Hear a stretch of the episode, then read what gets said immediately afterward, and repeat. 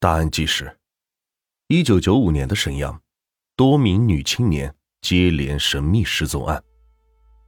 在现在的刑侦案件中，大多是案件发生了，公安机关以案查人，最后是侦破案件。就是这样的以案查人的案件，由于种种因素，侦破率也并不理想。而此案却是出乎寻常，并无人举报案件发生，也没有发案的现场。只是有人报案，报案的内容是某某人失踪了。这无论在国外还是在国内，案件侦破的难度是可想而知的，破案率更是微乎其微。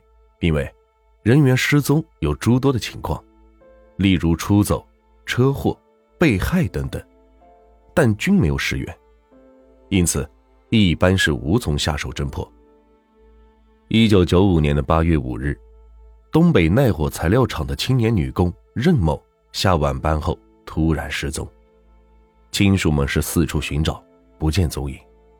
八月七日，任某丈夫李某分别到妻子单位所在的铁西区启工派出所和家庭居住地的铁西区路关派出所报案，这两个派出所迅速将情况汇总上报至铁西区公安分局。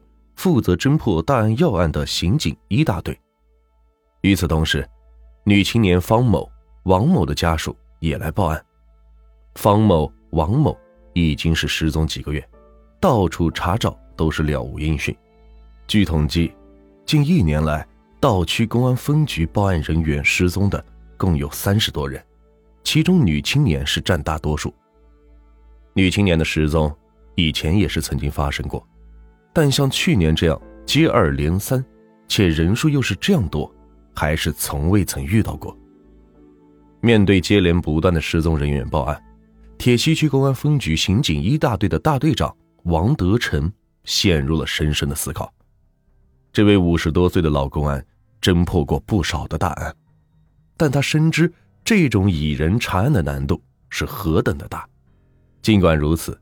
他还选指派三零八侦探组的刑警们立案侦查，同时，王德成大队长又与副大队长年连友和刘晓光分析案情。根据刑侦实践的经验总结，女青年的失踪一般有两种可能：一是被人贩子拐卖到外地的偏远地区，但这种情况多发生在农村，城市女青年被拐卖的是极少；二是被屠宰。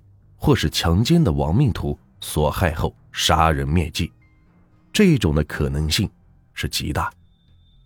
但由于没有案发现场，侦破工作往往是半途而废。大队的几位领导下定决心，无论是哪种情况，都要彻底的摸一摸，尝试下以人找案的侦破方法。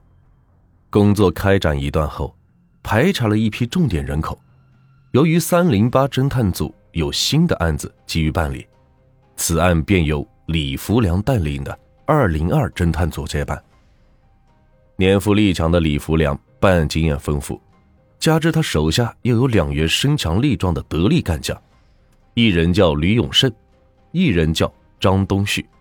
接案时间不长，他们三人便在茫茫人海的排查中理出了头绪。女青年的失踪。必然与常跟他们在一起的人有关系，但与失踪女青年有关系的人员很多，刑警们只好从大范围入手，一点点的缩小排查范围。在这里没有什么捷径，刑侦技术也是派不上用场。刑警们经过大量细致的工作，初步掌握了几十个重点人的情况，其中一个叫做曹亚祥的引起了刑警们的格外注意，因为。在排查中，失踪的女青年任某、方某、王某，以前都曾与曹亚祥有过来往，有的与他的关系还是过于密切。对于这样一个重要线索，三位刑警是兴奋不已。曹亚祥，现年三十二岁，沈阳铝材厂的工人，一九九一年因为头部工伤，常年的休假，经常是浪迹于铁西区。和平区各个舞场，因他常与身份不明的女人鬼混，妻子于一九九五年四月与他离了婚，八岁的儿子跟着曹亚祥住在偏僻的铁西区燕坟街一段乐园里十二号。缩小范围后，刑警们把目标对准了曹亚祥。曹亚祥与失踪女青年任某的丈夫李某，不仅是同工厂的铝材工人，而且还是要好的朋友。有时，曹亚祥到李家，还被奉为上宾，赶上吃饭。李某还陪曹亚祥喝上两盅。由于李某大曹亚祥几岁，曹亚祥对李某的妻子任某就是一口一个嫂子的叫着。一九九四年夏天的一个傍晚，曹亚祥心怀鬼胎的又来到了李家。李某独自一个人在家，妻子任某上夜班未归。这好客的李某就是炒上了几个菜，与曹亚祥是推杯换盏。喝了一阵子后，曹亚祥的 BP 机突然响起。曹亚祥看到后对李某说：“你猜是谁请我？”李某疑惑的摇摇头说。不知道。曹亚祥诡异的一笑：“是嫂子下班，请我接她回家。”酒意正浓的李某正好不愿动弹，就对曹亚祥说：“那就替我跑一趟，把你嫂子接回来。”此后，任某经常下夜班传呼曹亚祥来接他回家，两人的关系是越来越亲密。八月五日半夜，任某下夜班没有回家。第二天也是去向不明，家人也是找了半天，只在保工街路旁发现了任某的自行车。李福良探长带着刑警吕永胜、张东旭，顺着这条极其重要的线索抓住不放。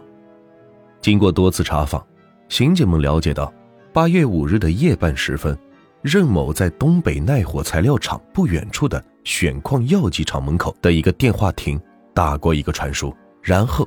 就神秘的失踪了。那么，任某是在给谁打传呼呢？如果能揭开这个谜，也就找到寻找任某失踪的路径。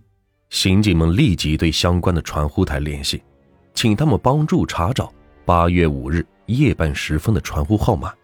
经过大量的筛选，终于查到八月五日深夜二十三时二十分，任某确实在选矿药剂厂门前的电话亭内。打出了一个传呼，所传呼的人正是曹亚祥。种种迹象表明，几名失踪女青年都与曹亚祥有过不正常的来往。曹亚祥已成为女青年失踪案的重点嫌疑人。刑警一大队的王德成、年连友副大队长把这一重要线索迅速汇报给铁西区公安分局的领导。分局的刘伟局长和主管刑侦的。巴文全副局长与几位刑警队长周密部署，制定出拘捕曹亚祥、打开女青年失踪案的突破口的方案。十月二十三日夜间，刑警设下罗网，轻松的逮捕了曹亚祥。这里有必要交代一下，公开抓捕曹亚祥也不是不可以。刑警们主要考虑的是，如果失踪女青年一旦真是被曹亚祥拐卖到其他的地方。那一定还有其他的同伙，这密捕曹亚祥，为的是不打草惊蛇。